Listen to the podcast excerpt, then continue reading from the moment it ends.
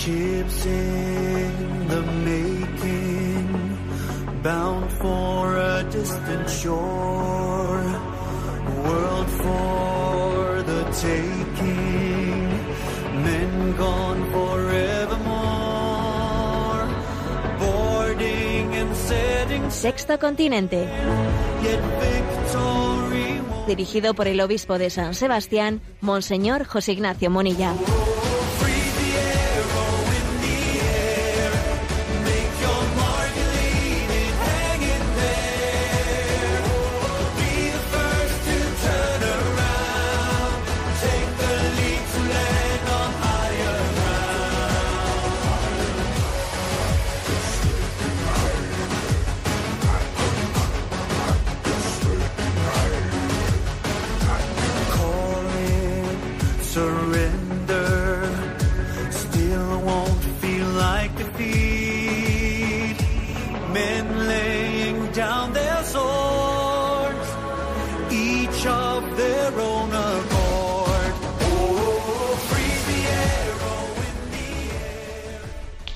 Cordial saludo a todos los oyentes de Radio María. Un día más, con la gracia del Señor, nos disponemos a realizar este programa que lunes y viernes de 8 a 9 de la mañana, una hora menos en las Islas Canarias, realizamos aquí en directo.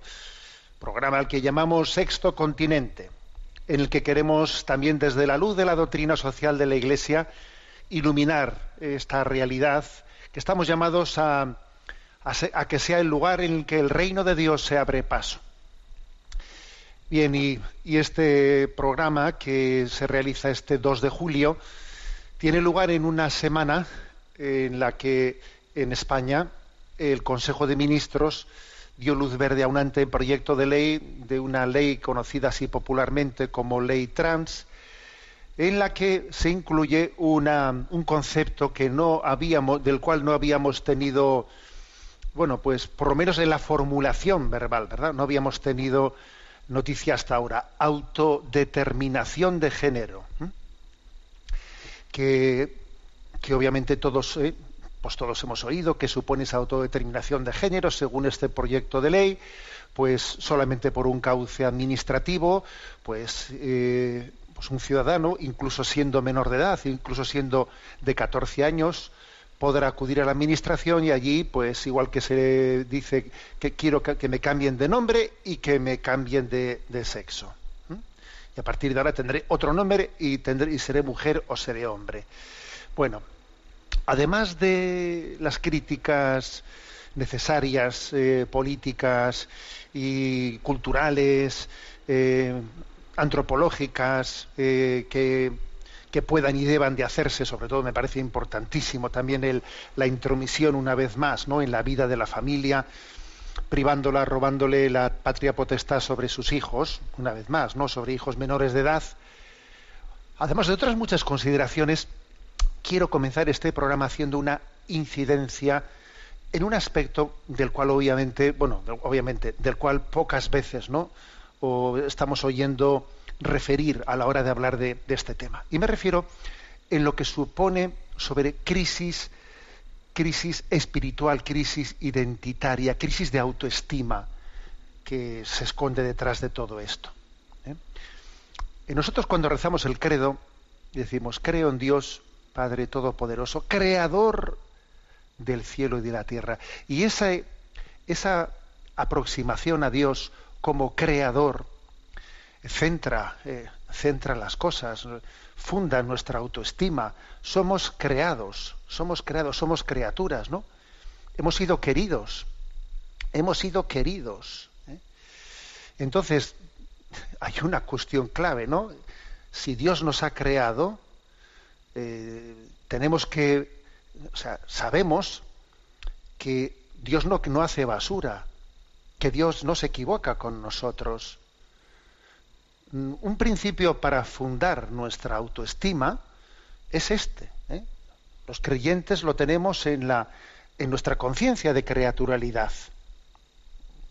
Cuando uno no tiene conciencia de que ha sido creado, entonces parece que él tiene que crearse a sí mismo, ¿no? Y entonces, claro, pues se crea una crisis identitaria si uno comienza por no saber quién es y soy yo mismo el que me tengo que dar el ser a mí mismo, la crisis identitaria que se, que se, que se genera es tremenda, es tremenda. Entonces, fijémonos en esto, ¿no? Como creyentes, como creyentes, ya sé que se puede abordar este, este aspecto desde el punto de vista de meramente de ley natural, ¿no? Pero permitidme que hoy eh, lo, sustente y lo fundamente desde esta perspectiva de creyentes. Como creyentes, el saber que, que Dios nos ha hecho y el saber que, aunque la creación no sea perfecta, pero es creación de Dios y, en ella vemos las huellas de Dios, ¿no? Principio de sabiduría es para nosotros la aceptación de nosotros mismos. La aceptación, amarse a sí mismo, aceptarse a sí mismo, es principio de sabiduría sabernos creados por Dios, por alguien que es eh, no solo todopoderoso, sino infinitamente misericordioso y nos ama entrañablemente, eh, funda nuestra, nuestra autoestima, funda la aceptación de nosotros mismos, el amarnos a nosotros mismos. La crisis de identidad que se genera eh, en, el, en, el, ser humano, y además especialmente tenemos que poner el acento en los menores, en los pequeños, a los que cuando les dejamos no en manos de estas ideologías desnortadas les podemos fácilmente introducir ¿no? en crisis de identidad, pues, pues es, tremenda. En estos días hemos conocido que ahora mismo, ¿no? en este mismo momento en el que se hablaba de este auto de, esta puesta en marcha ¿no? de una ley de autodeterminación de género, bueno, pues por ejemplo hemos conocido porque claro, esta lógica es una lógica implacable. ¿Cómo? Pues en Inglaterra eh, se ha hecho pública, ¿no? Pues eh, la primera persona que se declara transracial. Bueno, no es la primera persona que lo haya hecho, pero sí la que se ha declarado públicamente. Un inglés se declara transracial. O sea, él dice, yo no estoy, yo quiero la autodeterminación, ¿por qué tiene que ser solo de género? También me puedo autodeterminar de raza no estoy a gusto con la raza eh, eh, eh, con la que he nacido, quiero cambiarme de raza, ¿no? Y entonces, bueno, pues él se ha hecho 18 operaciones de, cirugía porque él quiere ser de raza coreana. Él nació en Inglaterra, pero él quiere ser de raza coreana. Y entonces, bueno, pues aquí tenemos un caso de aplicar este principio hasta sus últimas consecuencias, ¿no? El hombre que no reconoce su creaturalidad, el hombre que no parte de esa sabiduría. Principio de sabiduría es la aceptación de nosotros mismos. Bueno, yo quiero ser de otra raza. Lo vimos también, ¿no? En algunos eh, conocidos cantantes y estrellas y reyes, reyes del pop, pues que no aceptaban el color negro de su piel y entonces hacían todo tipo de, eh, intentos de, eh, para blanquear su piel o para, para hacerse operaciones raciales para que no, para que no pareciese que uno era de raza negra pero ¿por qué tienes que avergonzarte de tu raza? ¿Por qué tienes ese complejo de no, de, no sentirte, sentirte orgulloso de, ser coreano, de, ser de raza, bueno, sea la que sea, ¿no? Todas ellas, ¿no?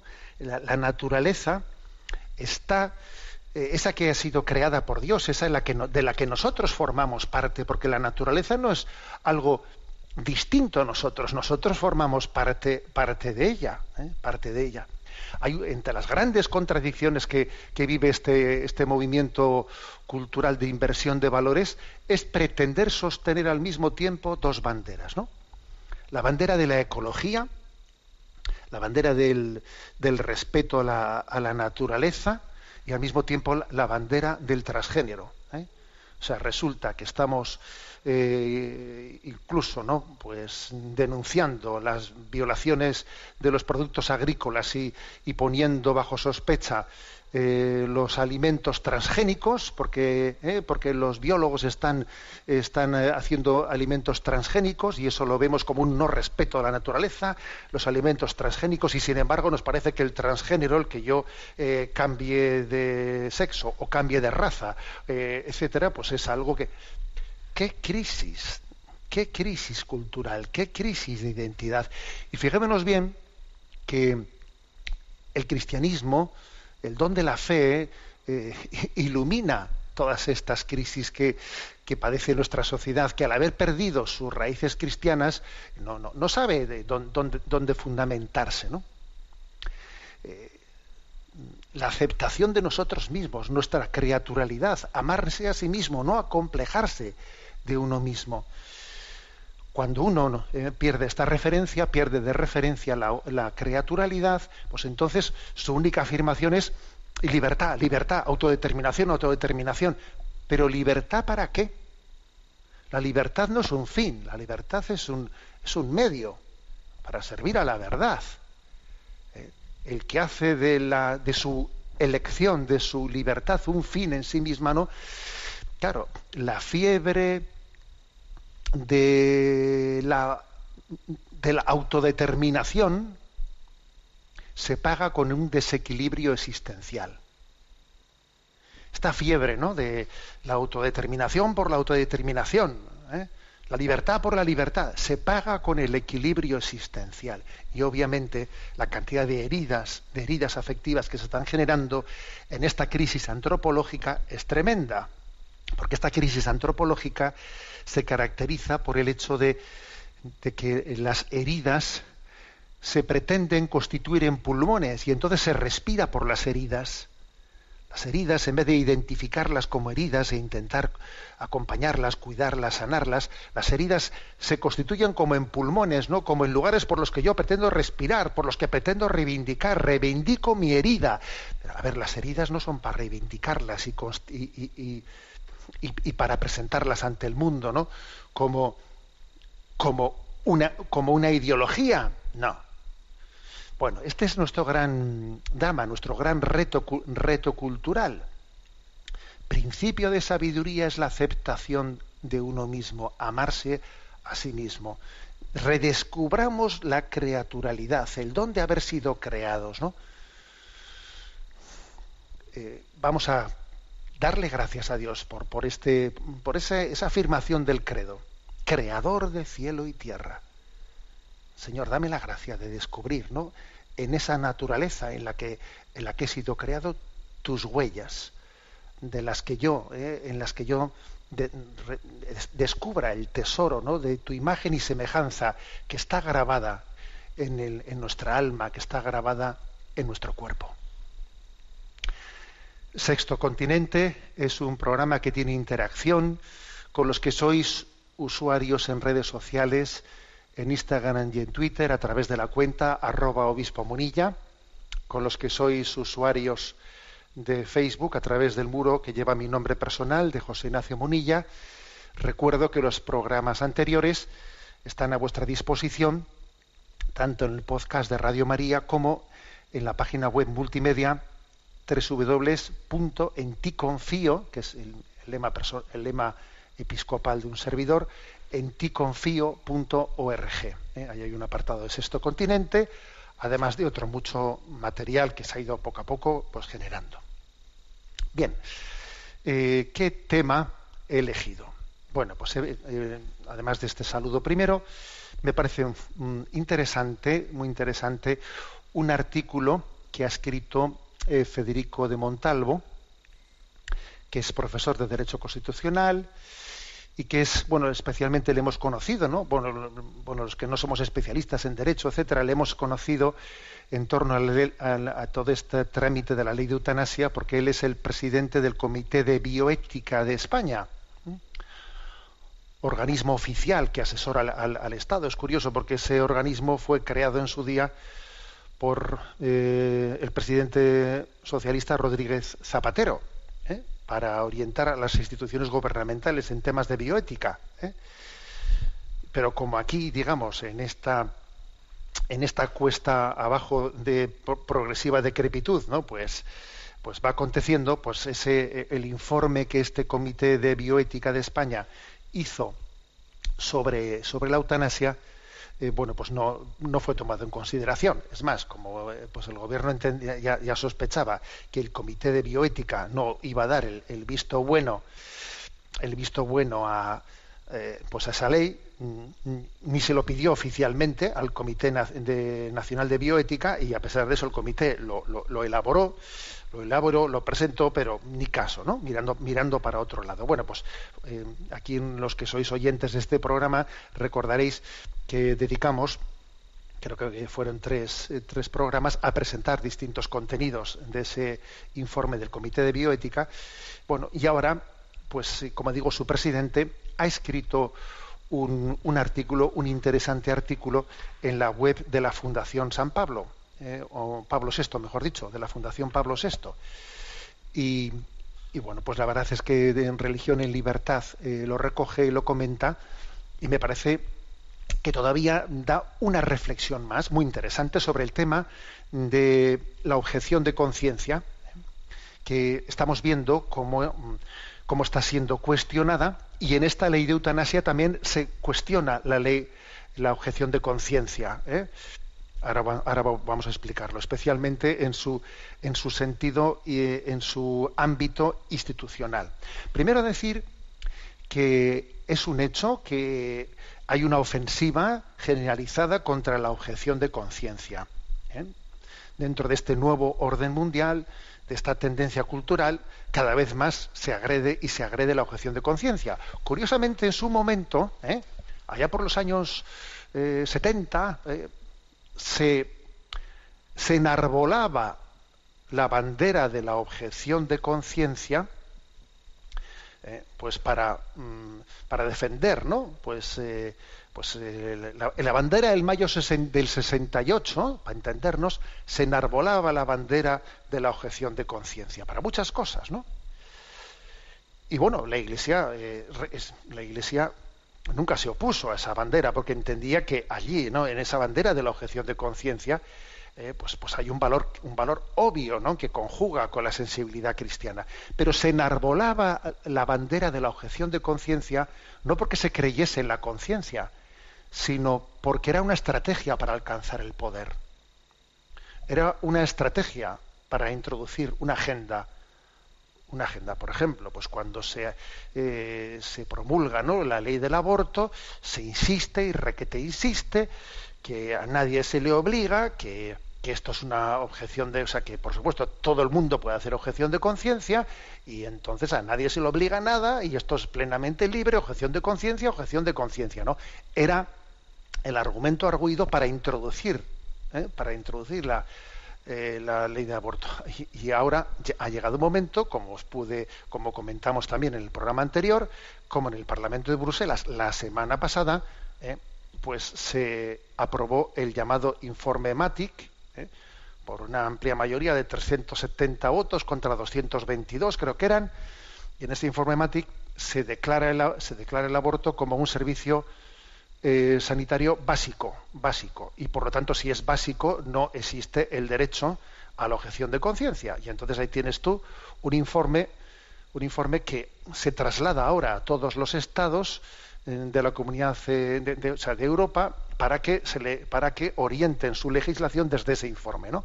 Entonces diciendo que no, se puede hacer objeción de conciencia contra el aborto porque un médico no tiene, no, no tendría derecho hacer objeción de conciencia contra el aborto, porque según ese informe EMATIC aprobado en el Parlamento de Bruselas, eh, se trata de un servicio médico básico. Si, si es básico, no, tiene, no, tiene derecho. No es como si, como si, por ejemplo, pues claro, está un, un médico pues en urgencias y le viene alguien que, ha tenido eh, un accidente y se le ha clavado una, una, astilla, ¿no? Y entonces el médico tiene que sacar la astilla.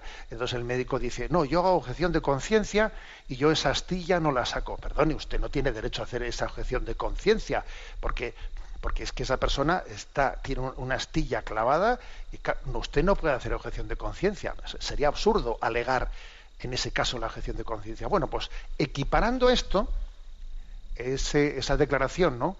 del Parlamento de Bruselas dice esto es un servicio sanitario básico, con lo cual el médico no tiene, no debe de tener ¿no? derecho a la objeción de conciencia. Y, y eso se ha trasladado Claro, eso se traslada a los, parlamentos para que los parlamentos, aunque no es determinante, no es determinante lo que se aprobó en Bruselas, pero obviamente eh, eh, todos sabemos cómo comienzan aquí las cosas. Eso ha sido aprobado allí para que ahora se traslade a los parlamentos nacionales. Entonces, fijémonos cómo el derecho a la objeción de conciencia está siendo atacado. De una manera clarísima, ¿no? Clarísima, porque se utilizó como una bandera para introducirse y una vez que estamos introducidos ya, mm, ya no- nos quedamos con el palo de la bandera y nos sobra la bandera. En el fondo yo lo que quería era el palo, no quería la bandera. La bandera era para, para disimular. Yo lo que me quedo, me quedo con el palo de la bandera, ¿eh? para así con ese palo yo pues introducir ¿no? un pensamiento único. Bueno, algo por, algo por el estilo ha ocurrido con el tema de la eutanasia. ¿eh? Pues la eutanasia, claro, estamos, en- estamos introduciendo y siempre al principio, y siempre al principio, pues se comienza eh, pues invocando, no, no, no, va a haber, va a haber objeción de conciencia, va a haber objeción de conciencia. Quienes que los médicos, a, a ningún médico se le va a obligar ¿no? a, a ser el, el eutasianador ¿eh? o verdugo, vamos a decirlo claramente. A ningún médico se le va a obligar a ser el verdugo. Pero fijaros ya que en esta ocasión no- nos hemos atrevido a más desde el principio, porque para empezar se comienza, ¿no? Aunque van, a, tener que ser las comunidades autónomas las que le pongan a esto la letra pequeña, eh, se comienza en- en- a poner dificultades a la libertad de, de esa objeción de conciencia. Bueno, eh, el médico sí, pero la enfermera está por ver, eh, pero los celadores está por... A ver, no puede tener no te puede tener libertad de conciencia todo el mundo. Y además tienen que hacerse, crearse un listado. Los que, los que hagan la objeción de conciencia tienen que constar en un listado. ¿Para qué? ¿Para tenerlos fichados? ¿Por qué tienen que constar en un, en un listado? ¿Eh?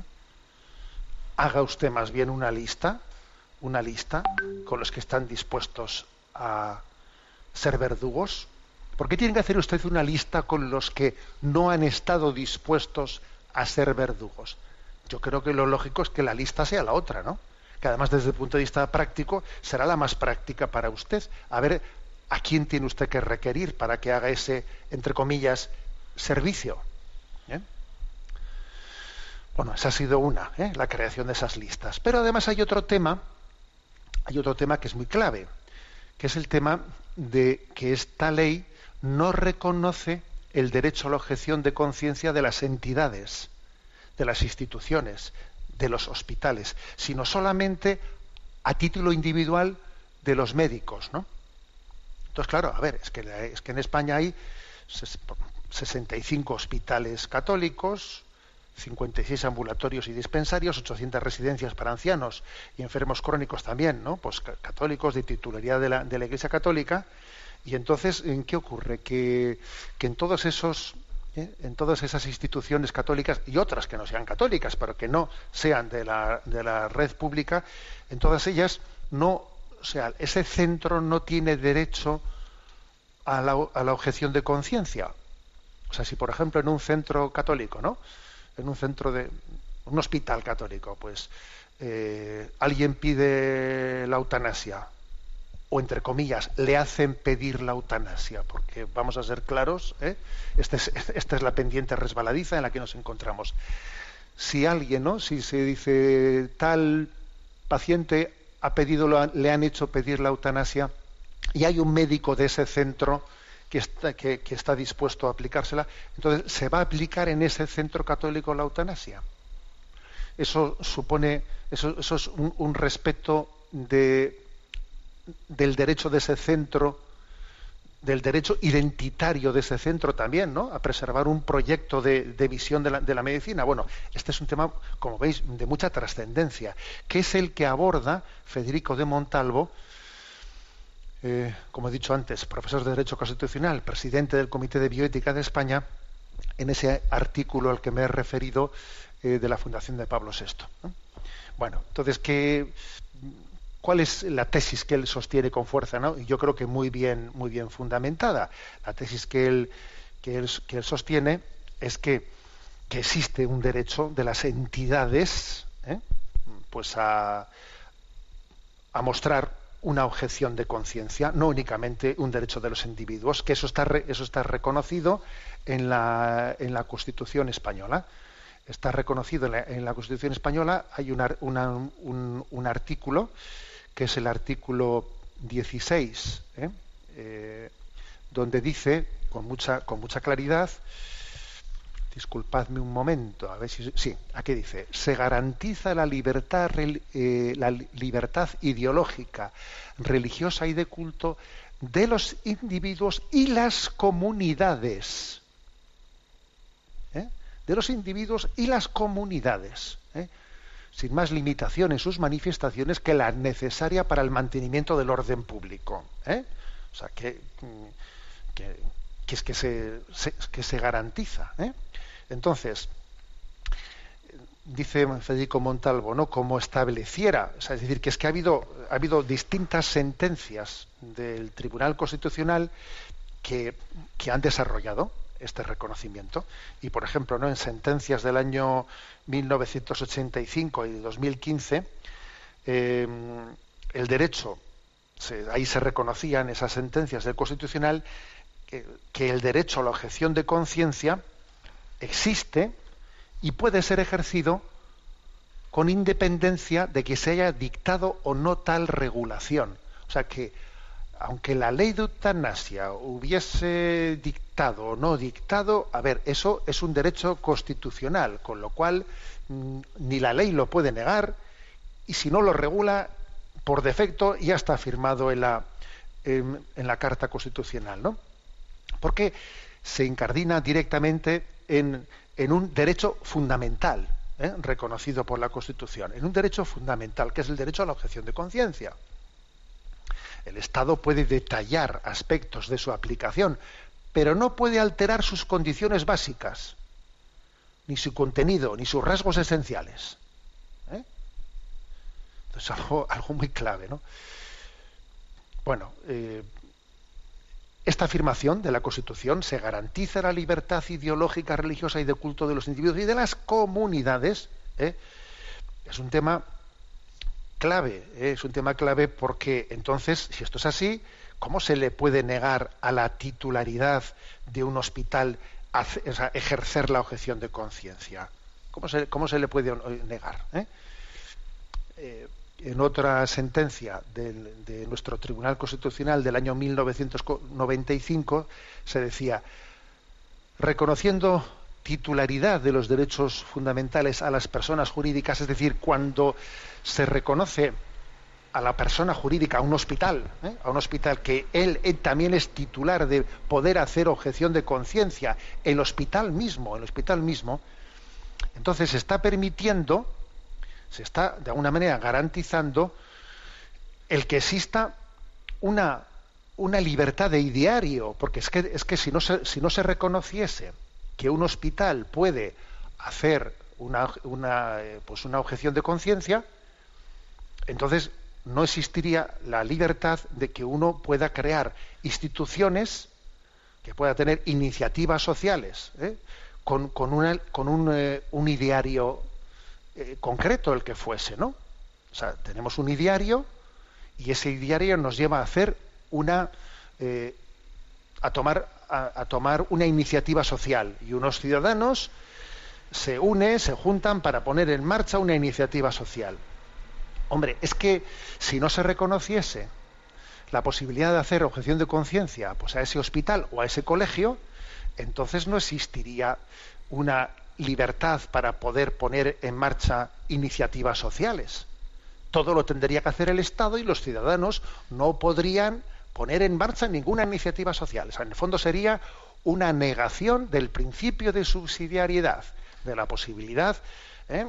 De los ciudadanos de, asociarse, de poner en marcha iniciativas sociales con un ideario, un ideario que, compa- que compartan y que los, los iniciadores, ¿eh? quienes hayan puesto en marcha, pues esa, eh, ese proyecto social.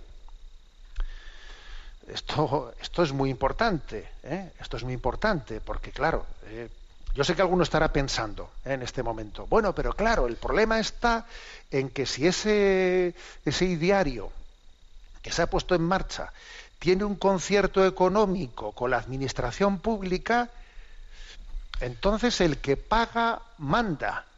Ya, perdón, el que paga manda si en vez de considerarse un administrador, si en vez de considerarse un servidor, se, se pretende erigir en dueño último del dinero que la sociedad ha puesto ¿no? En manos de la administración para que administre adecuadamente. Pero eso es un abuso absoluto, porque, porque un concierto económico con unos hospitales o con unos colegios, un concierto económico se hace de manera que la administración pública entiende que esta, eh, pues que esta iniciativa social que se ha puesto en marcha en este hospital, en este colegio, es de, de interés público para muchos ciudadanos que se, que se sienten reflejados en ese diario de ese centro y optan libremente por ese centro, porque son los ciudadanos los que tienen el derecho a optar libremente por el tipo de eh, educación, por el tipo de sanidad que, que, quieren. Entonces, optan libremente por ese centro. Y la Administración hace un, eh, pues un concierto económico para... ¿eh? para que reconociendo esa libertad de hacer ese ideario, reconociéndola, bueno, pues dar, dar también parte de los impuestos que los propios ciudadanos y las propias familias que, que, forman parte de ese proyecto han pagado con sus impuestos. O sea que no, se les está dando nada que no sea suyo, que ha salido de sus, de sus propias eh, carteras. ¿no? Entonces, claro, eh, el hecho de que un centro sea concertado en absoluto ¿eh? De ahí no se puede, no se puede concluir y decir, bueno, pero como tu centro está concertado, tú no tienes derecho a tener libertad de, ¿eh? de ideario. Pero ¿cómo? O sea, ¿acaso un concierto, cuando se hace un concierto económico, se le dice a alguien, si tú quieres concierto económico, tienes que renunciar a tu libertad de ideario. Tu ideario tienes que dejarlo aparcado para poder tener concierto económico. Eso jamás se ha dicho, por supuesto, que tal cosa, ¿eh? que tal cosa, si alguien la pretendiese, pues sería, sería absolutamente ilegal, pero sí que es cierto que por la vía de los hechos consumados se va a esto. Se va a esto, ¿no? Entonces, claro, en el fondo también detrás de, de esta utilización de los conciertos económicos como un lugar de imposición, ¿no? Imposición del pensamiento único y no reconocimiento del derecho de ver que tenemos ¿no? los ciudadanos en conciencia de poner en marcha proyectos, proyectos sociales desde ese principio de subsidiariedad, eh, en el fondo todo esto es, va, está, está marcando un, estilo, un estilo de sociedad en el que el Estado solo quiere tener como interlocutor al individuo, no quiere más interlocutores porque al individuo se le manipula mucho más fácilmente, claro. El Estado quiere tener solo al individuo como interlocutor, no quiere como interlocutor a, las confesiones religiosas, no quiere como interlocutor a las iniciativas sociales que la sociedad pone en marcha, no quiere como interlocutor a la familia, no, quiere únicamente al individuo, que, que obviamente así es. Entonces dice, yo reconozco únicamente el principio de objeción de conciencia en los individuos, digo yo entre paréntesis, de momento, de momento pero no reconozco ¿no? el principio de objeción de conciencia en las, en las instituciones. Bueno, eh, lo que el artículo de Montalvo viene a decir es que, es que no hace falta que nos lo reconozcan. Con el derecho constitucional español se puede decir que de facto lo tenemos. Usted no es, usted no es quien para decirme si yo tengo o que si, la institución, ¿no? Eh, pues una institución social, sea religiosa, no sea religiosa, si tiene derecho a, una objeción de conciencia frente a una ley que es incompatible con el ideario con el que fue creado ese colegio, con el, el ideario que fue creado ese hospital. O sea, no hace falta que usted me lo conceda o no me lo conceda. Oiga, mire usted, lo tengo. Es un derecho fundamental, es un derecho inalienable igual que usted no es quien para concederme el derecho a la vida. No, perdón, el derecho a la vida tengo yo sin que usted me lo conceda.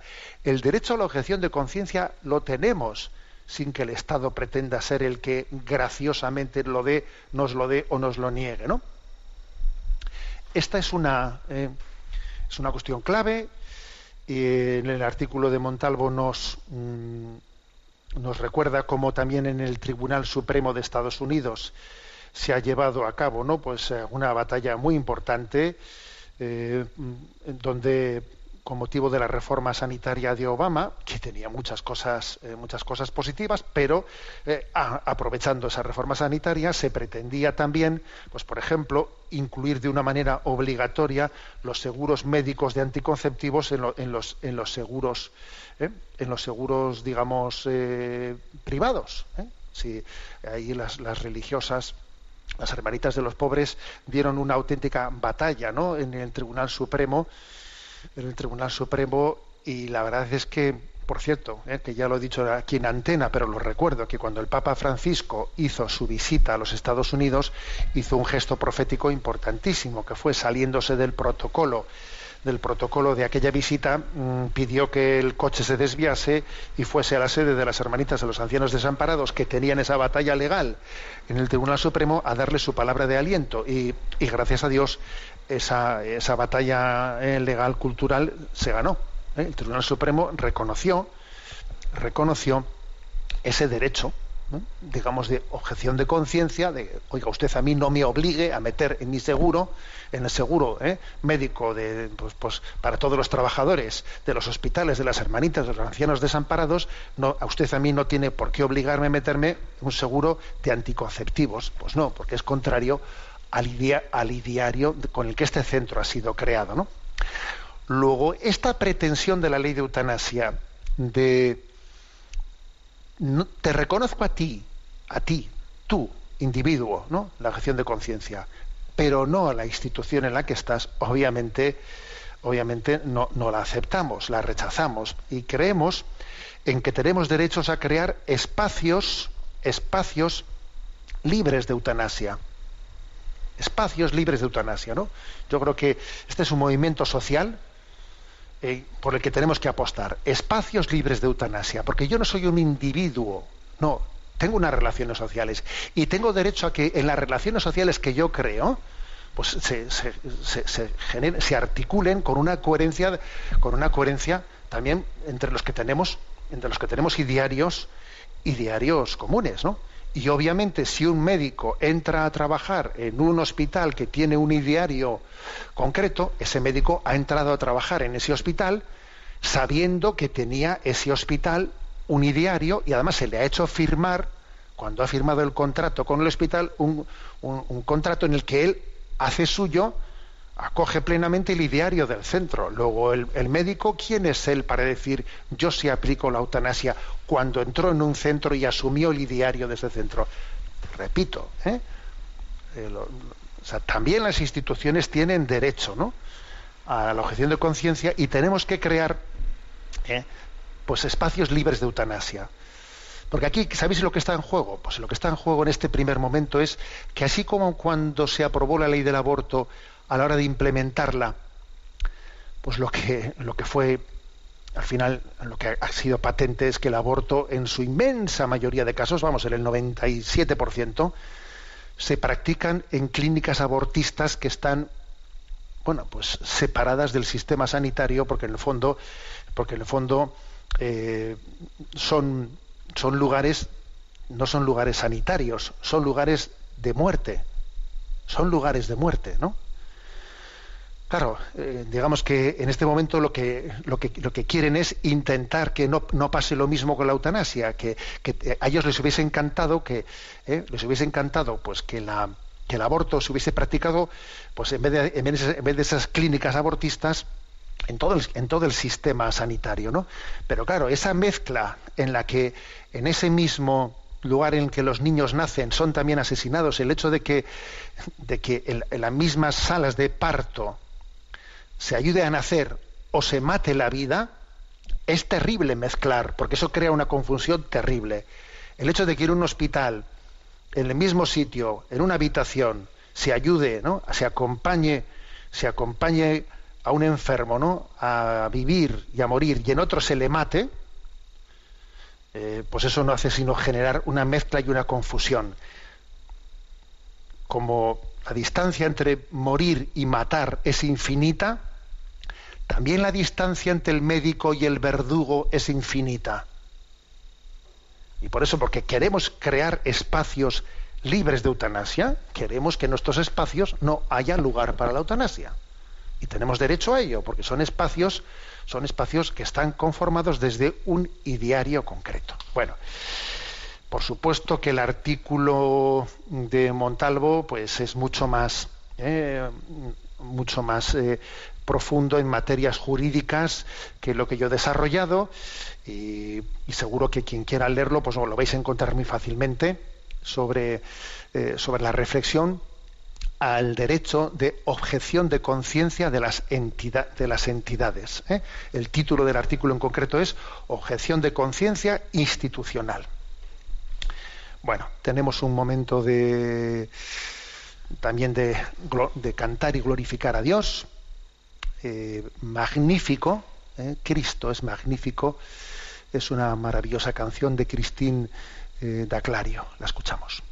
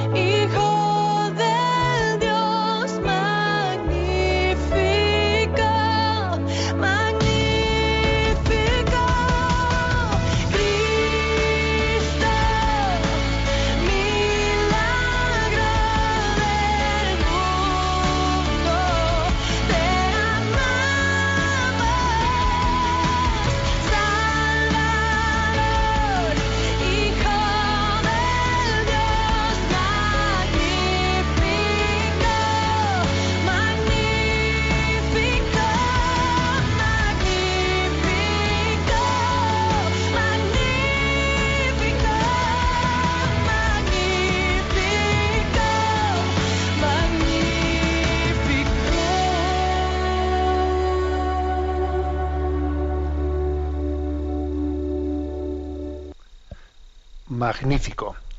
Estábamos hablando, ¿no? De, bueno, pues de lo que es el derecho a la objeción de conciencia, también institucional, no solo individual, de la importancia también de que eh, no, únicamente llevemos adelante un proyecto individual, sino que tengamos también conciencia de nuestro deber de instaurar el reino de Dios en la sociedad. Por eso es tan importante que no vayamos aislados a esa construcción del reino de Dios. Tenemos que unirnos y es muy importante la unión, la unión entre nosotros, conformar proyectos, porque claro, digamos el poder, al poder le interesa dividirnos, le interesa dividirnos, divide y vencerás. Es mucho más fácil conceder una opción de conciencia individual momentáneamente, luego ya te la quitaré, pero lo que el Estado, el Estado que pretende introducir una ideología no quiere, no quiere es que los ciudadanos puedan entre ellos unirse, que puedan conformar proyectos unidos, porque claro, entonces son mucho más difícilmente manipulables. Luego, permitidme que termine con esta observación. Qué importante es la unión, la comunión, la comunión entre nosotros. Porque por desgracia, en estos momentos en los que este proyecto, ¿no? De invasivo de, de, de, unas nuevas ideologías quiere de nosotros es una falta de unión.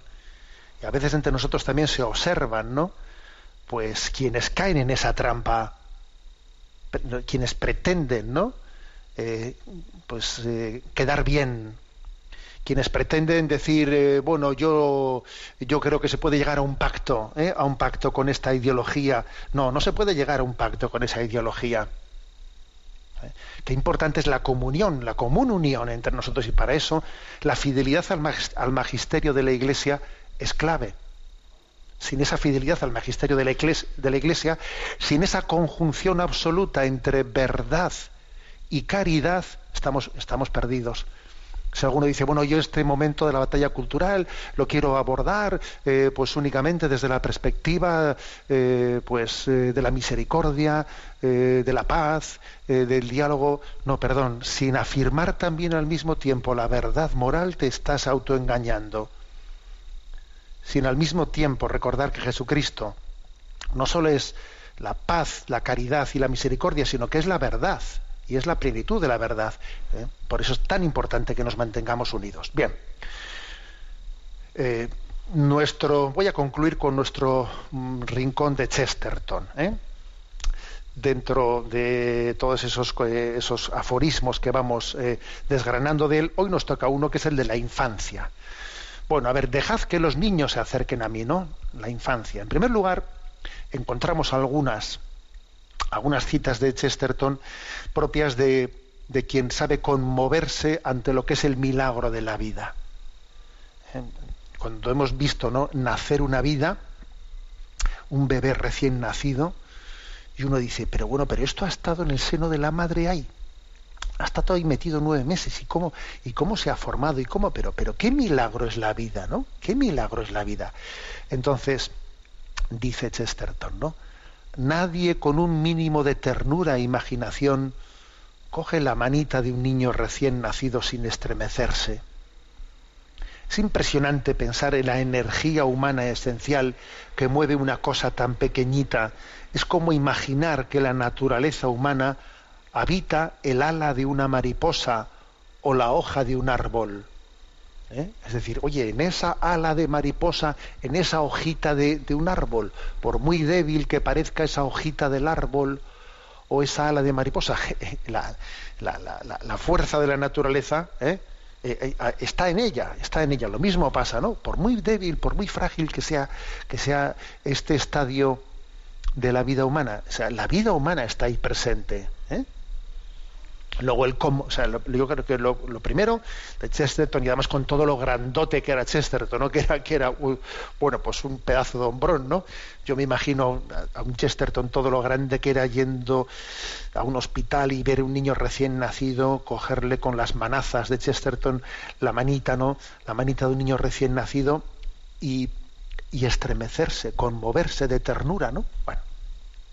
Segundo, mmm, la importancia no sólo de, de, defender el valor de la vida, sino de la infancia en sí misma. ¿eh? Fijaros esta cita que tiene su, que tiene su cosa. ¿eh? Dice, hay más de un modo de cometer infanticidios.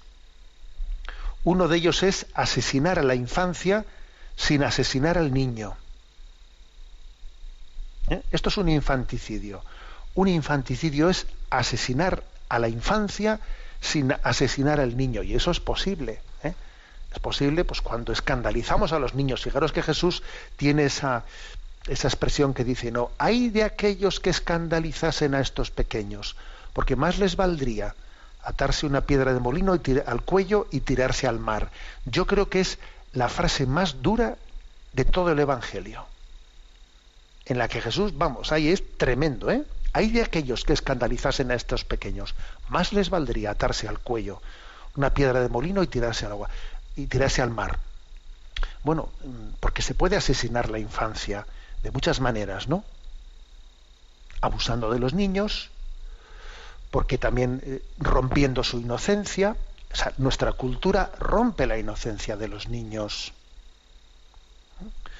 Claro, el tema de los abusadores lo vemos con mucha mayor claridad, ¿no? Porque es algo que el hecho de que existan abusadores de niños es algo que, que, que, que, nos rompe, ¿eh?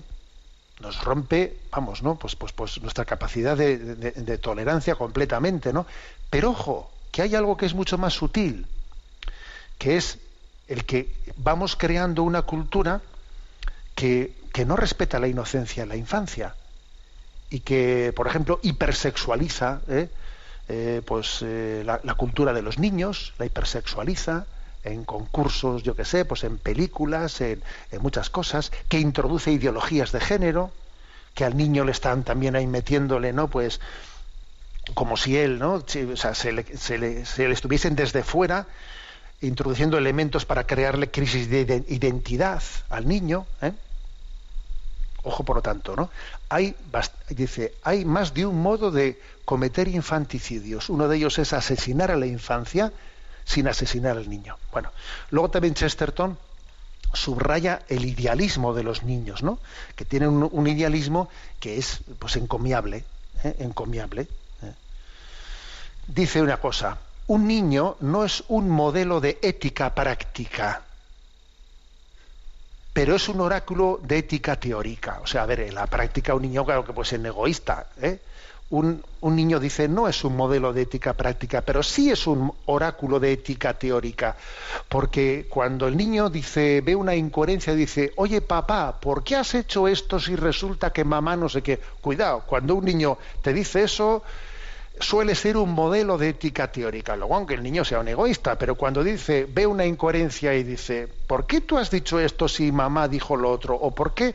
Porque el niño ve la incoherencia claramente. El niño es un oráculo de la ética teórica, dice.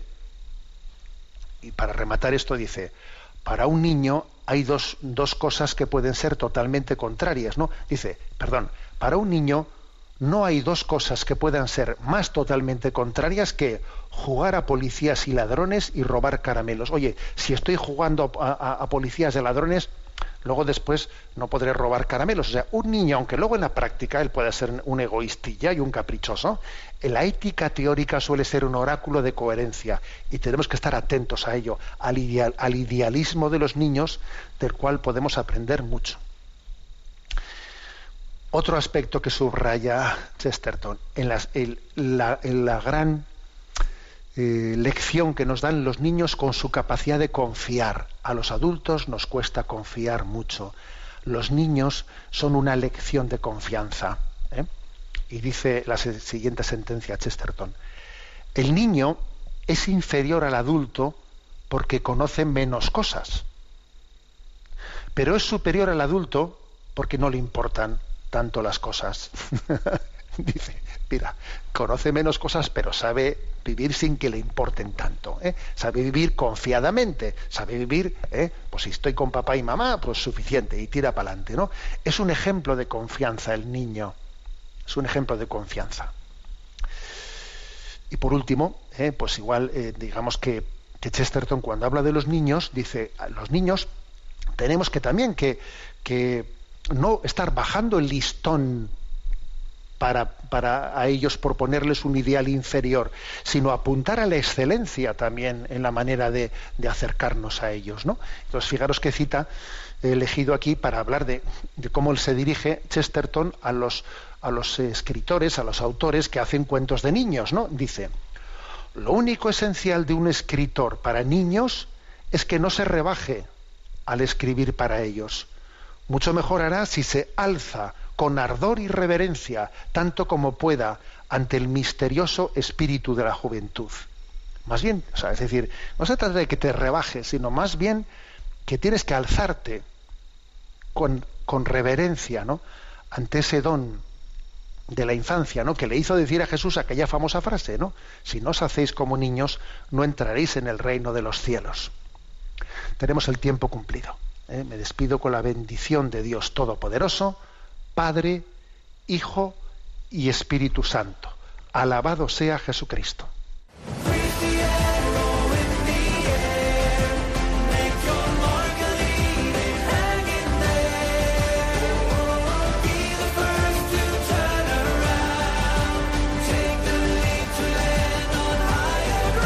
Y así finaliza en Radio María, Sexto Continente, un programa dirigido por el obispo de San Sebastián, Monseñor José Ignacio Monilla.